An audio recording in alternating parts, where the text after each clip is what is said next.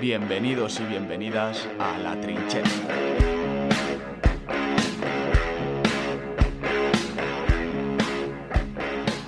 ¿Qué tal familia? Volvemos de Semana Santa, volvemos con más ganas que nunca. Y, con más peso, ¿no? Sí, la verdad que sí, las torrijas se han hecho, se han hecho notar. No va a estar Jordi hoy, nos quedamos sin su saludo, pero sí tenemos a Ismael, ¿cómo estás? Muy bien, un poco con la voz tomada, ¿eh? Esos son los excesos.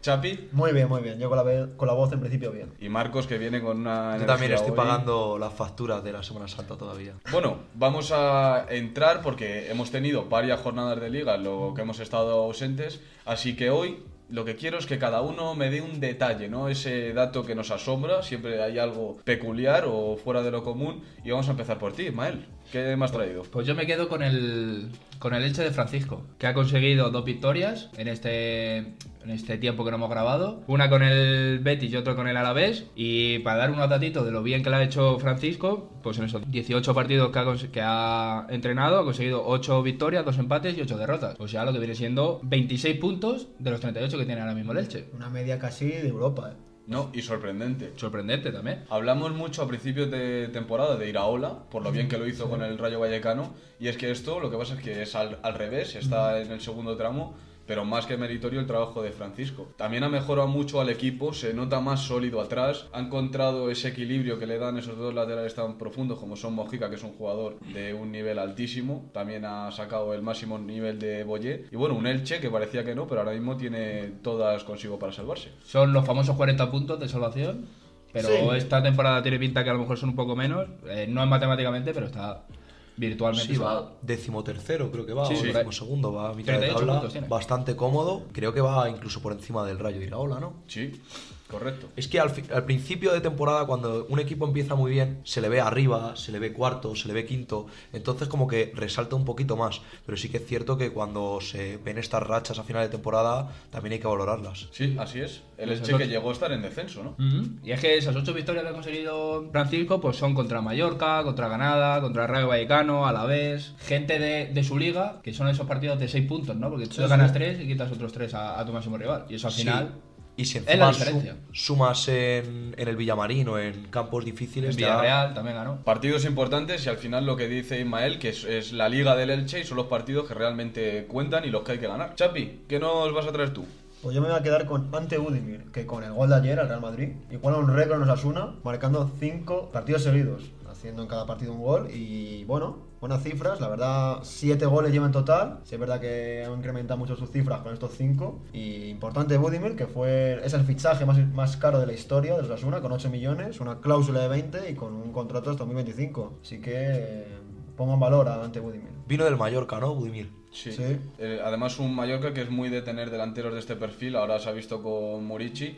Y ayer, viendo el partido justo contra el Real Madrid, le comentaba a mi padre sobre Budimir. Un delantero muy del perfil de De Jong, puede ser el del Barça, cabezador nato, que domina en el juego aéreo y al final marca la diferencia en las áreas. Marcos, ojo, no sé si dejarte para luego, eh, porque vas a venir calentito. Yo vengo con con el machete, la verdad. Porque voy a dar un palo a los arbitrajes de la, de la Liga de Fútbol Español, porque desde luego que son calamitosos y estos trabajadores están demostrando que son unos incompetentes. A mí no me vale lo de, no, es que yo no hablo de los árbitros, yo tal, yo lo otro, no me meto con los árbitros. Yo no me meto con el árbitro que se levanta a las 9 de la mañana para pitar un carabanchel leganés en Alevines, porque le dan 30 euros y obviamente puede tener errores pero una persona, que es que estos árbitros están cobrando más de 200.000 euros al mes, no al año, lo cual, yo que sé, una persona que se equivoca en su trabajo todos los días, porque son todas las jornadas, hay errores calamitosos. y con VAR ahora además. Y encima con el VAR, que es una ayuda que se vino aquí para, para hacer un fútbol más puro y resulta que es que no ha solucionado nada. y encima te da más te da más rabia cuando a tu equipo o, o, en un partido los árbitros se confunden porque tienen esa herramienta que la ven o no la ven y luego resulta que siguen teniendo los mismos o más errores. Pongo el ejemplo del Sevilla-Real Madrid, que fue un arbitraje horrible, no favoreció a ninguno de los dos equipos, pero es que no puedes tener tantos errores. O penalizó a ambos. Penalizó a ambos. El otro día eh, el arbitraje al Real al Atlético de Madrid contra el Mallorca, ese penalti que le hacen, que hace Reinildo. Luego hay una jugada muy parecida que le hacen a Joao Félix, que no es las manos, ningún futbolista, Raúl de Tomás el otro día mismamente reconoció que no sabe cuándo es mano, que esto están haciendo las cosas muy, muy mal. para el sueldo que cobran, que no son mil euristas. Ya lo veníamos diciendo la semana pasada y es que los errores se repiten, más que solucionarse. Sobre todo hay que poner el enfoque en la, en la figura de Medina Cantalejo, que llegó para liderar el comité de árbitros y es que las cosas van de mal en peor. Y como bien dices, estando el VAR eh, presente, que estos errores ocurran semana sí, semana también, pues no sé hasta dónde vamos a llegar. Es que tú imagínate el británico, el, la persona que no sea de España, que se sentó el domingo a ver a las 9 de la tarde nuestro partido estrella, Sevilla-Real Madrid, y ve ese arbitraje y dirá, esta gente, pero bueno, no tienen árbitros mejores. Y resulta que para mí, el mejor árbitro, que es del Cero Grande, no puede pitar ni al Atlético de Madrid ni al Real Madrid. Entonces, este tío, que es uno de los únicos que probablemente se salve, en su vida va a pitar un Real Madrid-Barcelona, que es el partido más grande de nuestro fútbol, o un derby madrileño. Me parece algo que, no sé, parece muy, muy raro. Además, partidos que parece que ya están asignados de por sí a Mateo Laud, ¿no? Porque Sí. parece que si hay partido grande. Porque deja jugar, Mateo. ¿no? Madre mía, porque otro que empezó muy bien, pero otro que, madre mía. Algo que no pasa en Inglaterra, ¿no, Ismael? No, en Inglaterra sí que hay un poquito más de control sobre eso para quitarte pues de estos debates que te puede decir que si favorece a uno, que si favorece a otro y a nada que un, un árbitro eh, sea de un equipo, pues deja arbitrar a ese equipo, deja arbitrar a equipos que influyen a tu propio equipo y por lo menos te quitas esa parte de, de lío que puede llegar a haber. Es que, mire que, que no me gusta a mí hablar del tema de los árbitros, pero es que llega un momento en el que cuesta, cuesta obviar. Es que yo personalmente veo partidos del Atlético de Madrid, del Sevilla, del Madrid, pero tú te pones un Elche Rayo o algo de eso y es que estoy seguro de que hay igual o más errores. Lo que pasa que no salen a la luz porque no tienen tanta repercusión. Pues aquí estamos nosotros, ¿no? Para darle esa repercusión, porque llega un momento en el que hay que dársela. Yo voy a hacer hincapié en la figura de un hombre que parece que ha llegado para salvar a su equipo una vez más. Todos dábamos por muerto al Levante también, pero el comandante José Luis Morales va a decir que no. Va a decir que no porque en los últimos tres partidos ha marcado cuatro goles y ha repartido dos asistencias, lo que ha supuesto dos victorias. Ojo a las victorias, ¿eh? Contra el Villarreal, que bueno, venía de lo que todos sabemos de Champions, Sí, pero hay que ganarle. hay que ganar. Y sobre todo, el palo que hizo que el Granada tuviera que cesar a su entrenador, un 4-1 que le endosó al Granada. Levante, cuidado, que sueña con la salvación. Y el otro partido que va entre medias es el del Barça, que lo rozó el Levante. Al final, Sí. eh, el fallo, yo no sé si los nervios, la presión o lo que fuera, hicieron que no sacara ese partido adelante. Pero Morales parece que tiene un plan, este sí que lo tiene y que está dispuesto a cumplirlo. Ojalá y lo cumpla, es un tío que me cae bien. Yo soy muy fan ¿eh? del. A pesar de que el Levante es un equipo que siempre nos saca puntos a los atléticos, pero me, me gusta el Levante. Sí, si la, si la salvación del Levante pasa por algún jugador es por Morales, con la lesión de De Fruto, el, el nivel de Roger que es un poco malo y campaña que está un día sí, Sí. tres no, pues es Morales y nada más que Morales. Eh, al margen de nuestros detallitos sobre la Liga Santander, hay que comentar una experiencia que tuvimos la suerte de vivir gracias a Fútbol Mau, y es que estuvimos presentes el otro día en el Wanda Metropolitano, en ese polémico, por así decir, Atlético de Madrid español. Cuanto menos polémico. Sí, una experiencia inolvidable. Gracias a Fútbol Mau estamos muy agradecidos y la verdad que nos lo pasamos muy bien ese domingo por la tarde. Para mí, que no soy colchonero como todos sabéis, fue un disfrute máximo. La verdad que me lo pasé como un niño pudiendo ver el partido en primera fila. Ojo que conseguimos unas imágenes exclusivas que se han hecho bastante virales en redes sociales, ¿no? Lo Sí, cual, sí. bueno, un paso grande. Nos estamos acercando a los 100 seguidores eh, eh, tanto en Twitter como en Instagram. Poco a poco, ¿no? Sí, lo dejo por aquí por si alguien se quiere animar y ser el número 100, ya sabes. Antes de finalizar la temporada tendremos que llegar a los 100, ¿no? Sí, es un objetivo que está en mente. Y si no, destituimos al entrenador, ¿no? O al CM. No sé yo si eso va a ser posible. Bueno, un Atleti que no sé vosotros, pero a mí me dio para ver poco fútbol, más que detalles individuales como que Joao es un jugador diferente y no hace falta más que verle tocar la pelota un par de veces, Carrasco, porque el fútbol desde tan cerca se ve diferente. Claro. Estuvimos en primera fila y es más complicado verlo todo, pero bueno, se ve otra cosa, los banquillos, cómo, cómo se lía, estuvimos al lado del- de la televisión, por eso sacamos esas imágenes. Y es otro, otro punto de vista que, joder, siempre es bueno ver. Sí, vemos a los entrenadores, ¿no? Hablando con los futbolistas, cómo se enfadan. Bueno, otro, otro detalle. Y descubrimos la nueva labor de Mario Hermoso en el Atlético de Madrid, ¿no? Es el, el cuarto árbitro. Le van a poner a partir de ahora de cuarto árbitro en el Metropolitano.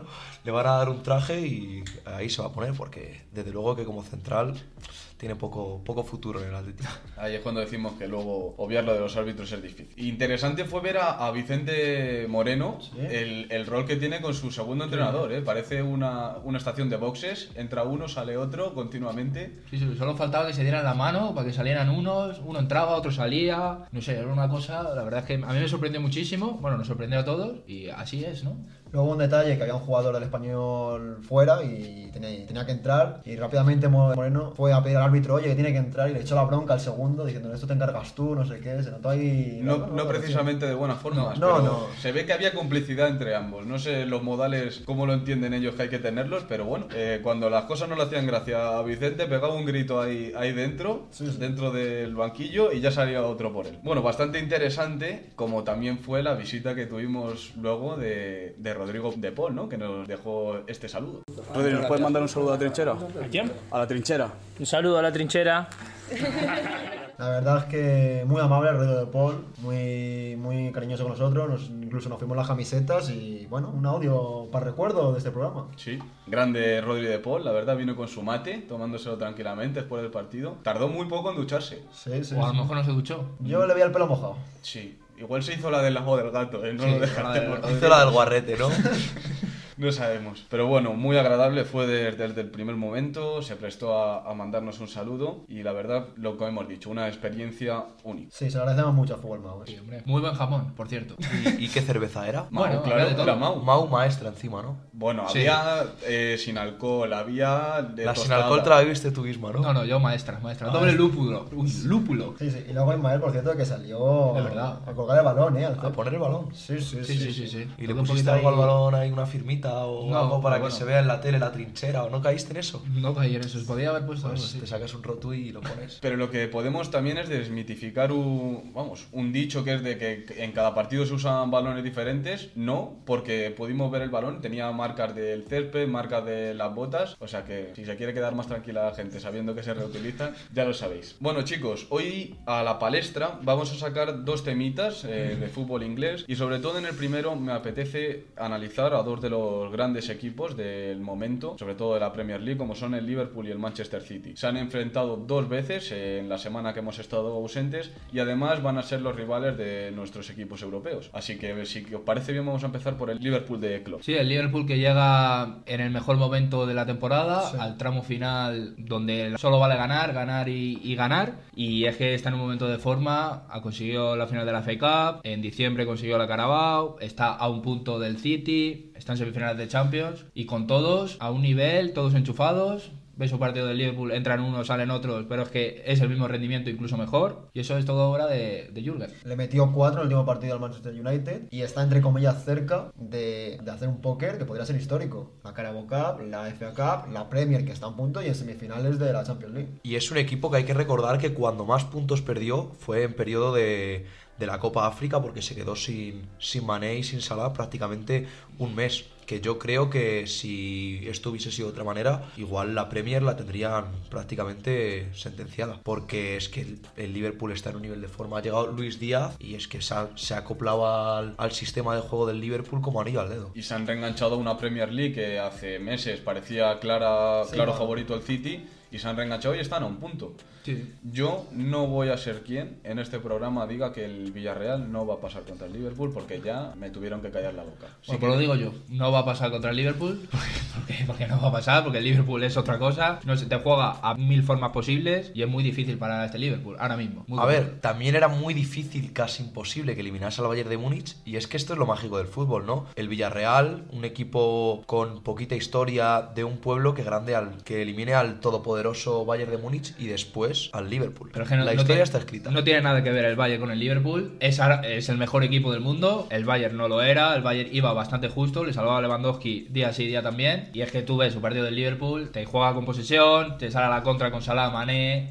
Tienes un central como Van Dijk que sin correr te corta Matip, todo. Matip está en un nivel también, el espectacular. nivel de Thiago es espectacular. Es que, no, es que no, no le vas a parar. No le vas a parar. Lo siento por los groguets, ¿no? Sí, sí. Yo voy a decir lo mismo que con el Bayern, a ver si sale. Creo que en el Madrigal puede, puede plantar cara. Lo que pasa es que en Liverpool, allí en Anfield, va a costar mucho. ¿eh? Es que este Liverpool, sobre todo el fichaje de Luis Díaz, que es un jugador tremendo, le ha metido aún más potencia y más velocidad de lo que ya tenía arriba, porque Mané y Salah ya sabemos todo lo que era, un Diogo Jota que está funcionando bastante bien, pero es que Luis Díaz, el colombiano, el Liverpool la verdad es candidato a todo en estos momentos. ¿Querías decir algo más del Liverpool? Yo quería decir que a diferencia de muchos equipos de Europa que tienen un jugador que si falta se puede notar mucho, el caso del Real Madrid, Karim Benzema, Courtois o Modric pueden ser diferenciales que no estén. En el caso del Manchester City, que no esté De Bruyne, pues en la, en la ida contra el Real Madrid puede ser una catástrofe, pero es que en el, en el Liverpool, es que si falta Salah, que quizás sea el jugador más decisivo del equipo, te sale Luis Díaz, te sale Diego Jota, que son jugadores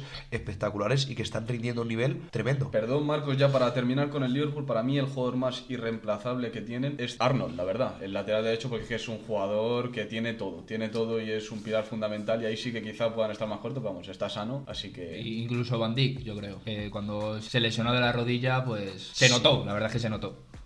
Pero cuando se lesionó Van Dijk no tenían a Mati para este nivel. Y por otro lado, el Manchester City, sabréis vosotros mejor que nadie qué tal juegan, ¿no? Pues sí, un equipo que maneja muy bien la bola, que te domina, te domina y encuentra muchos pasillos para hacer gol, pero yo creo que la figura de un 9 le termina de faltar a este equipo de Pep. Bueno, a ver, te dominan, te dominan hasta que te dejan de dominar y se ponen a hacer fútbol de ese prehistórico, como catalogaron ellos mismos, porque la segunda parte que vimos en el Metropolitano fue de, de equipo pequeño. Equipo pequeño, según Marcos, el de Pep, que se tendrá que ver las caras contra No, el no, Real Madrid. yo no he dicho que sea un equipo pequeño, yo he dicho que en el Metropolitano en la segunda parte se comportaron como un equipo pequeño.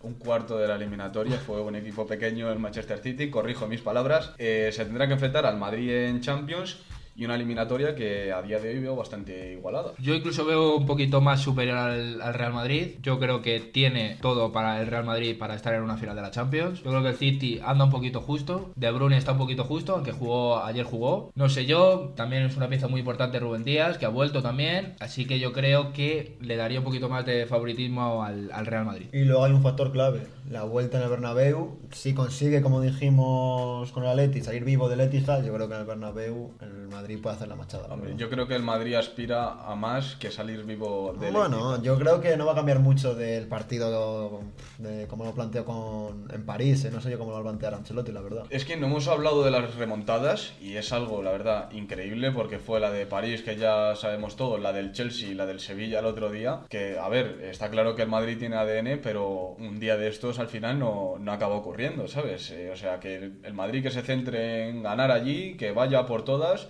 y a ver qué tiene que decir la eliminatoria. Yo creo que si el Real Madrid juega la segunda parte como jugó el Atlético de Madrid, le mete cuatro. Porque el Atleti sí es verdad que muchas veces no tiene esa determinación, en Champions sobre todo, que sí que tiene el equipo vecino, que es que las cuatro que tiene, te mete cinco. Si tiene cuatro, te mete cinco.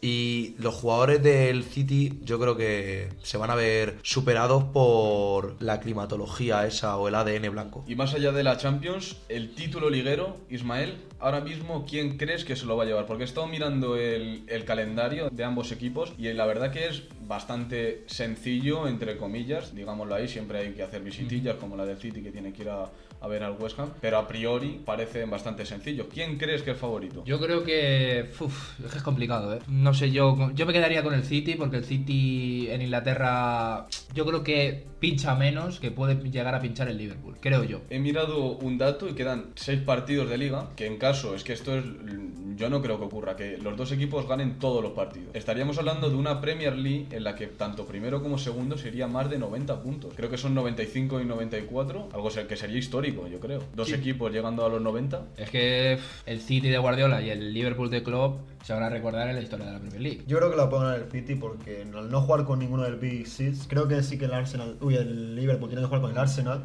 y ahí puede influir. Para terminar ya con la Premier League, vamos a hablar de un recién ascendido como es el Fulham, ¿no, Ismael? El Fulham ascendió eh, ayer con la victoria contra el Preston 3 a 0 y un Fulham la verdad es que se ha paseado en Championship, ha ganado a falta de cuatro jornadas y no hay mejor ejemplo que los 40 goles de Mitrovic y todavía quedan cuatro jornadas. Es una auténtica barbaridad, se ha paseado en la Championship y ojalá de verdad que se mantenga el Fulham en, en la Premier porque a mí me parece un equipo, a mí me gusta, le tengo cariño al Fulham y ojalá se quede y no esté subiendo, bajando, subiendo, bajando como se ha quedado los Como un ascensor. seis años, seis años anteriores. ¿Crees que Mitrovic se podrá sentar en Premier? Yo creo que la temporada pasada en Premier marcó tres goles. Yo creo que está. Ojalá que no, pero va a ir por ahí.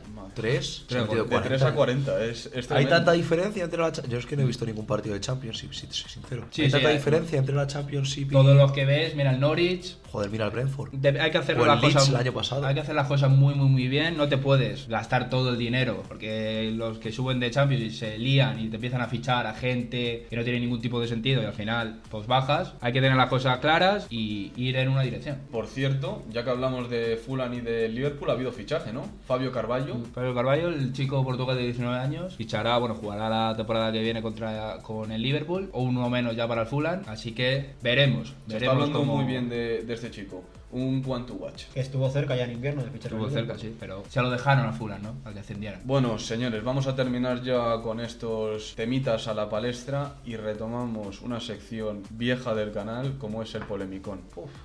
Lo que, es, lo que salió el pasado lunes 18 de abril por parte del Confidencial, esos audios entre el presidente de la Federación Española de Fútbol, Luis Rubiales, y el jugador del Fútbol Club Barcelona. No, pero Ruby y Jerry, llámanos así. Bueno, vale. En sí, confianza, nosotros estamos en confianza, joder. Pues Ruby y Jerry, no sé, dejo que, que empecéis vosotros. Venga, pues empiezo yo. A mí me parece algo.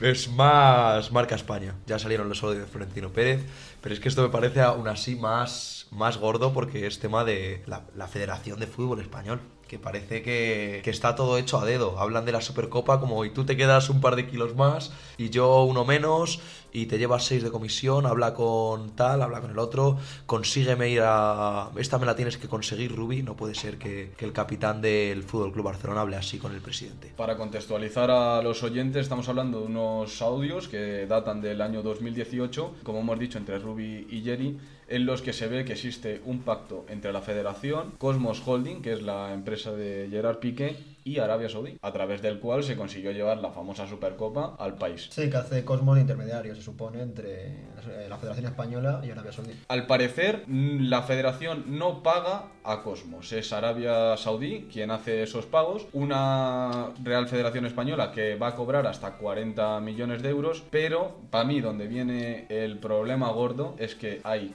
claros intereses de la federación en que tanto Real Madrid como Fútbol Club Barcelona participen en la Supercopa. Sí, a ver, siempre yo desde mi punto de vista se ha intentado vender como era una supercopa más igualitaria, tal, pero era intentar llevar el clásico del fútbol español Arabia Saudí. El primer año se intentó que fuera en la final, no lo consiguió, y este año pues se ha intentado por lo menos con unas semifinales. De hecho, el primer año que se, se juega la Supercopa de, de España en Arabia Saudí, me suena que el Real Madrid quedó tercero y lo metieron ahí con, con calzador por un sorteo, no sé qué leches. Entró ahí, no, no sabe a nadie bien por qué. Y luego que cuando la liga estaba por decidirse, eh, Luis Rubiales menosprecia al Atlético de Madrid, da como campeón al Barcelona y justo después pasa lo de Diego Costa en el Camp Nou, que probablemente si no hubiesen expulsado a Diego Costa en el Camp Nou ni le hubiesen batido esos partidos, el Barcelona hubiese ganado la liga también, pero te queda esa cierta duda de si la, la Liga de Fútbol Español está corrompida por esta mafia que tenemos en la federación. Es, es entendible que entre en dudas. Y a la pregunta que haces de por qué entró el Real Madrid, pues igual te lo puede responder el hecho de que exista una penalización de hasta 5 millones de euros en caso de que o Real Madrid o Fútbol Club Barcelona no participen en la Supercopa. Estamos hablando de mucho dinero. Es decir, que si el Barcelona no queda segundo por sus propios medios, le van a ayudar desde la federación para, para quedar segundo, porque si no sería una pérdida económica para la federación. Y los arbitrajes que está recibiendo tanto Atlético de Madrid como Sevilla están dejando claro que hay ciertos intereses económicos. No me atrevo yo a hacer a- esa afirmación, dejo que el público lo valore por sí mismo, pero lo que son hechos contrastados son estos temas de los que estamos hablando. Después de la polémica, el primero en compadecer, que lo hizo en su canal de Twitch, fue Gerard Piqué, y para mí el, el titular más grande que deja es esa frase de que el fútbol es de los fans, pero que no solo hay fans en España, que hay fans en todo el mundo. Yo, mira que respeto a, a Piqué, pero entonces eh, el capitán del Fútbol Club Barcelona entiendo que le parecerá normal la visita de los alemanes el otro día al Camp Nou, ¿no? Eso iba a decir yo, que el fútbol es de los fans y en el caso del jueves pasado fue de los fans alemanes en el Camp Nou, que montaron una fiesta. Imagino yo que lo entiende que 30.000 alemanes vayan a ver un Barcelona Eintracht de Frankfurt en el Camp Nou, como el- los fans son globales, es algo normal. Las dudas que me dejan. Yo en ese sentido, igual que los jugadores no pueden apostar, y ocurre por ejemplo también en Estados Unidos que no pueden participar directamente en su deporte, haría que no pudieran intervenir en negocios a través de sus empresas directamente con el fútbol. Si es otros deportes, tipo tipo tenis, me parece bien, pero en tu propio deporte, y siendo además Piqué, una persona muy importante, reconocida y, un- y presidente además de la Andorra también, y bueno, jugador del Fútbol Club Barcelona, de los más grandes del, del mundo. También hay tema con el Andorra que le pidió que lo, lo ascendiese sido- más vale. que nada por, por la cara. Y seguramente que mañana o pasado saldrán más audios porque es que esto es... Vamos, más audios y si no salen más audios, más especulaciones. Lo que es una tomadura de pelo. Yo el Twitch de el, el directo de- en Twitch de Piqué no lo vi, pero la rueda de prensa de Luis Rubiales es... Le preguntaron por... Pues yo qué sé, por, por manzanas y salió con que... Era de Motril. Exactamente, con que era de motrilo que de pequeño le partieron las piernas. A mí de pequeño, pues me, me pincharon un balón de fútbol los mayores y no, no lo cuento cuando me echan la bronca en el trabajo. Y además un, un Rubiales que salió a la rueda de prensa en modo víctima a, a decir que, que, por cierto, estoy de acuerdo, o al menos se debería investigar cómo han salido estos audios a la luz, porque son audios de un tema privado. No, yo quiero decir que se sacan justo esta semana con un gran interés de perjudicar a Rubiales porque justo esta semana es la final de la Copa, que es el sábado, y, se, y Rubiales entrega la Copa y va a hacer una rueda de prensa previa y todas estas cosas y se busca para meterle el foco, la verdad. Y yo entiendo que estén molestos con la publicación de estos audios porque es un tema privado de su teléfono móvil y que no se tendrían que haber hecho públicos. Pero una vez eh, mostrados a la gente, hay que dar explicaciones, no echar los balones fuera, es que- señor Rubiales. Más molestos estamos los aficionados al fútbol español, ¿no? Y aparte de lo de echar balones fuera, a mí lo que me parece más llamativo de la rueda de prensa es que diga que el pacto ha pasado hasta por tres filtros éticos.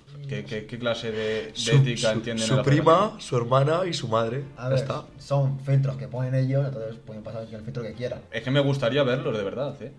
Ayer le hice una pregunta interesante, la verdad, eh, Juanma Castaño en la COPE, dice, si te llega Florentino y te eh, presenta un negocio y tal, dice, bueno, si pasa los filtros, Yo no sé estos filtros cuáles son, pero filtrar filtran poco, ¿eh? Y una pregunta poco. que le hizo también Juanma Castaño, que yo creo que da también un poco en la tecla, es lo que pasó en el Mundial de, de, de, de Lopetegui, que echó a Lopetegui dos días antes por conflicto de intereses porque firmó por el Madrid y ahora aquí hace pactos con un jugador en activo que va a jugar tu competición y con un, un jugador que es presidente de un equipo que le está dando una plaza de ascenso. No sé yo hasta qué punto es más conflicto ese que el de Lopetegui. Juanma Castaño estuvo muy bien tanto con Piqué como con Rubiales, la verdad. Metiendo cizaña e intentando que... Hubo hasta rifirrafe con Piqué. Sí, con Piqué yo creo que fue quizá más agresivo que con Rubiales, pero también porque Piqué entró al trapo. Rubiales ha asumido su papel de víctima, de que se partió las piernas con 6 años, o que es de Motril y, y ya está. Yo no sé si me queréis corregir, pero desde aquí creo que nos podemos posicionar en contra de que la Supercopa de nuestro país se celebre en Arabia Saudí, pero es que ahora aún más, es que está claro que sí, que ha venido muy bien por temas económicos, pero es que no todo es el dinero. Igual que celebrar un mundial en Qatar, ya sabemos lo, lo que significa, cómo están estos países a nivel de derechos humanos, pues llevarte la Supercopa a Arabia Saudí por cuestiones económicas, pues me mantiene, la verdad, bastante distante. Una Real Federación de Fútbol Española que la Supercopa Femenina la hace en Madrid y una semana antes de, de que fuese el torneo no tenía ni horarios, ni las entradas puestas a la venta, ni lugar de, de celebración. Pero claro, como- todavía, todavía Rubiales escudan que este dinero se ha hecho para invertir en las minorías. Ah, Muy vale, bien, en las minorías de Arabia Saudí, ¿no? Ahí está. En fin, vamos a terminar con el fútbol. Nadie quiere comentar nada más sobre Rubiales. Más Sí. audios que salen a la luz. ¿eh? Corrupción en la federación. El titular de Marcos. Hoy no está Jordi, si voy a tener que ser yo el que os lleve al continente americano. or from championship number six. Jordan open. Chicago with the lead.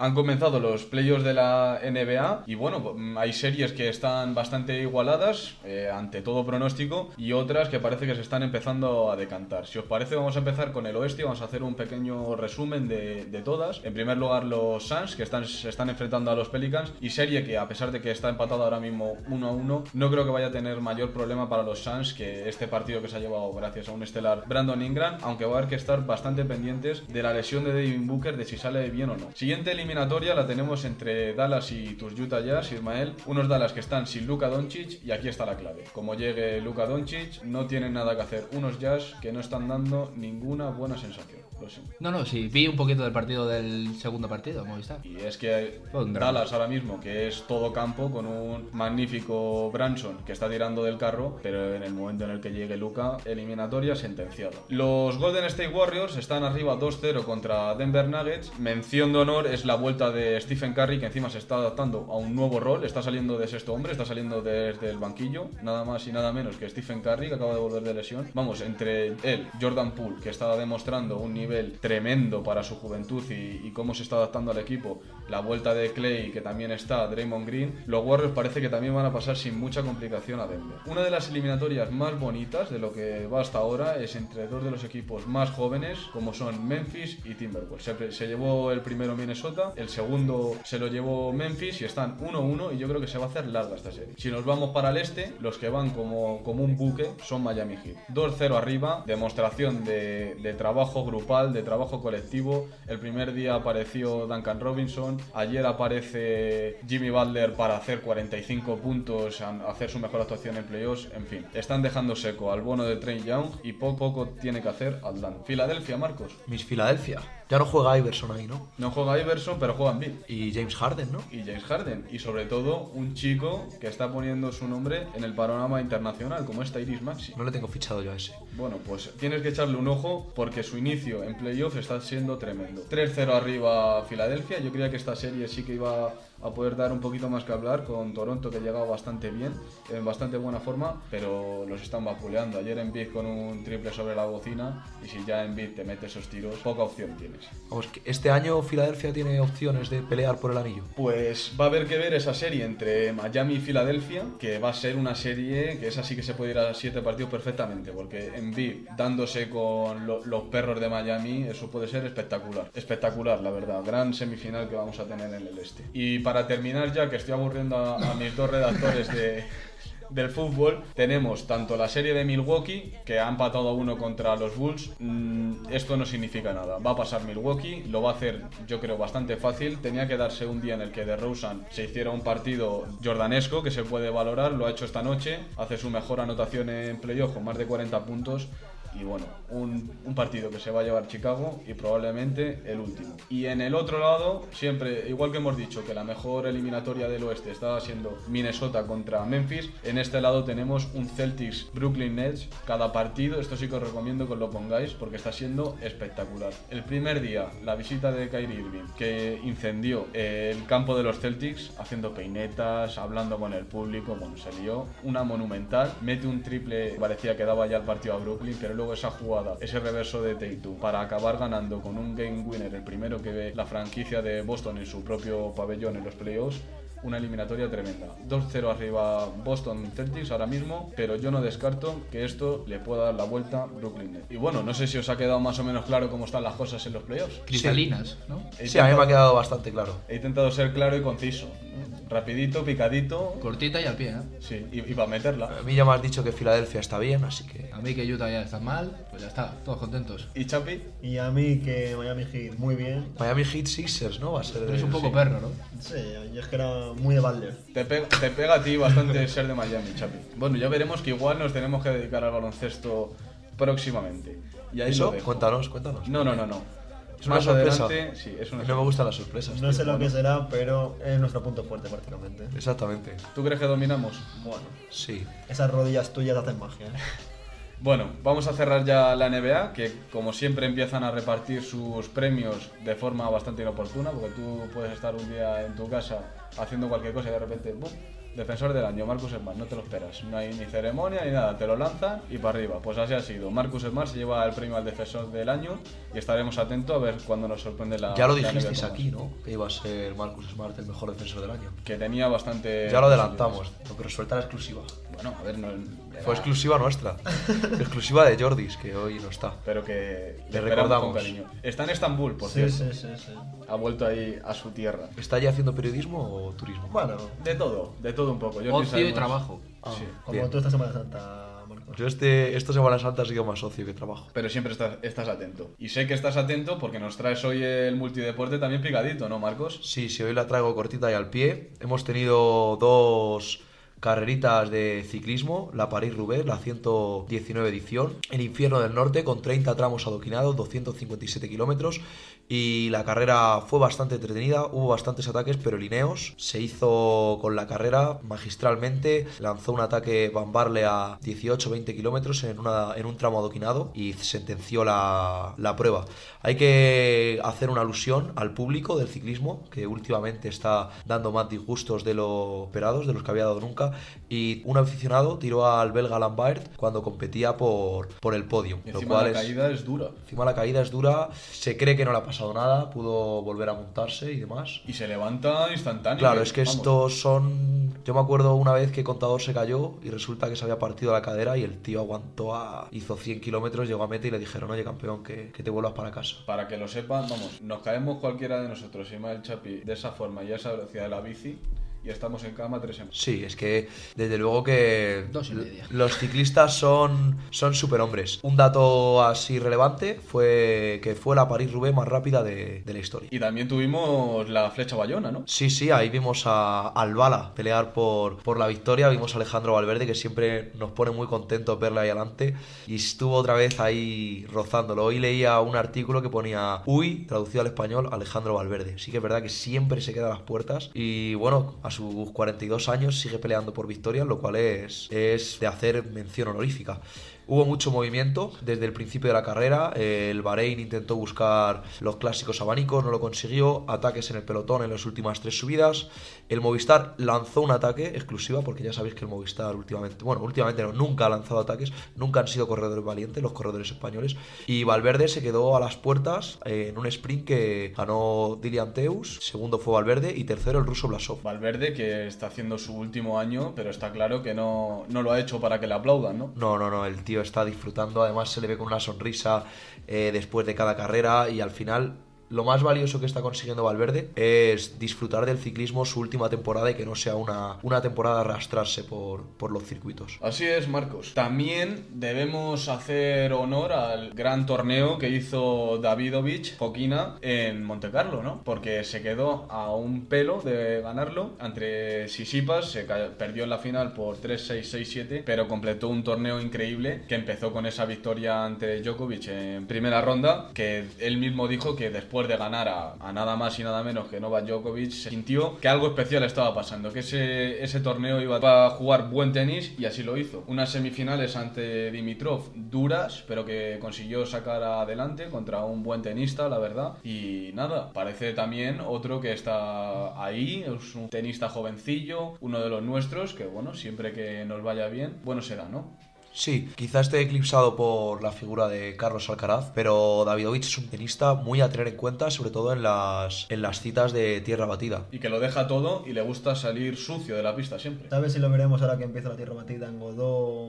Sí, creo que en Barcelona va a estar seguro. En Madrid todavía no se han confirmado, pero imagino que, que jugará y hará la ruta de, de la tierra. Hará Barcelona, eh, Madrid y luego, por supuesto, Roland Garros. Barcelona que acaba de comenzar, ha habido victoria ya de Alcaraz en su primer encuentro y hoy mismo se enfrenta a Munar, así que duelo de españoles ahí, Alcaraz-Munar, a ver, a ver qué pasa. Un dato a tener en cuenta es que a Carlos Alcaraz ya le meten entre los favoritos, en el top 3 de favoritos, para ganar Roland Garros. Para que veáis al, extremo que está llegando el, el fenómeno Carlos. Pues es un dato a tener en cuenta, como bien has dicho. Y para cerrar el multideporte, Marcos, vamos a hablar de boxeo, vamos a hablar de uno de mis pugilistas favoritos, como es Errol Spence Jr., que tiene un pasado complicado, digamos, un accidente que estuvo a punto de costarle la vida, pero parece que ha retomado vuelo, ¿no? Sí, parece que el bueno de Errol Spence está volviendo a disfrutar de- del boxeo. Sus anteriores peleas no, no mostró ese nivel que, que quizá tenía antes,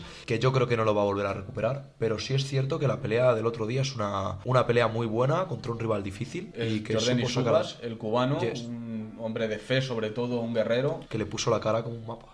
Sí, la verdad que sí. Tuvo que de abandonar en, e- en el décimo asalto y un Errol Spence, como siempre, explosivo, muy bien en lo técnico. Sí, es un boxeador muy, muy estilista, muy, muy bonito de ver y ojalá y recupere su mejor versión y podamos ver esa pelea que siempre hemos deseado tanto los fanáticos del boxeo, Errol Spence contra Terrence Crawford. Pelea que parece que está al llegar, ya ambos han hablado en redes sociales, es muy probable que se dé, si no es la siguiente, la próxima. Sí, pero yo quiero verla con un Errol Spence un poquito mejor de lo, del otro día. Ojalá volviese al nivel que tenía antes del accidente, lo cual es muy complicado. Eso sería, vamos, canelita en rama. El nivel que dio, es que recuerdo esta pelea, Errol Spence contra Sean Porter, peleón. fue de las mejores batallas que yo he visto en en un ring de boxeo, la verdad. Un, bueno, vamos a decirlo, ¿no? Tuvo ese accidente del cual seguro que está muy arrepentido. ha pagado con creces la imprudencia de conducir bajo los efectos del alcohol, que desde aquí desde la trinchera hacemos un llamamiento a todos esos jóvenes y a todas esas personas que se lo plantean alguna vez,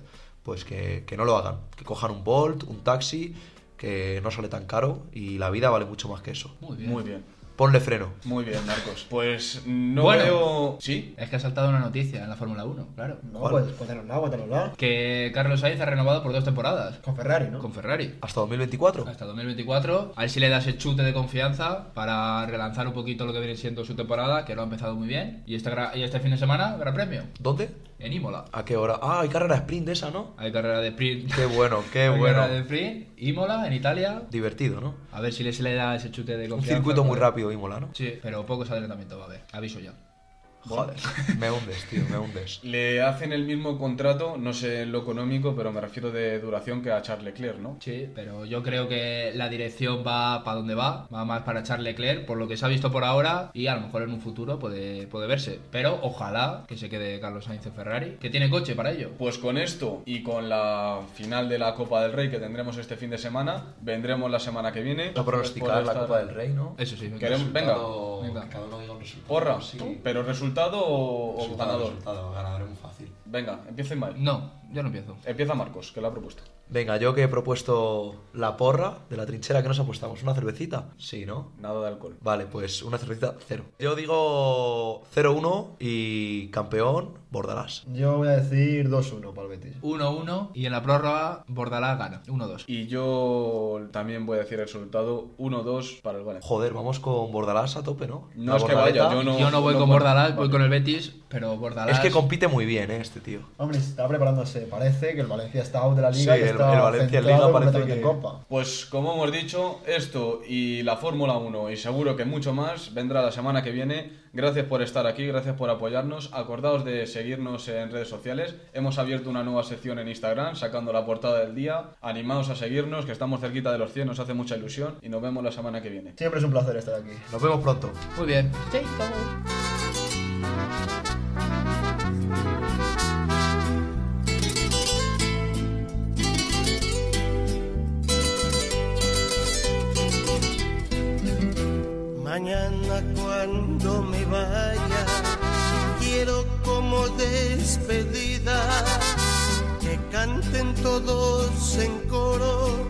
mis canciones preferidas. Inviten a todo el mundo para que sea una gran fiesta. Con guaro y mucha cerveza para que no sientan tristeza. Con guaro y mucha cerveza para que no sientan tristeza. Y canten con alegría el corazón porque voy para el otro lado me están llamando me llama Dios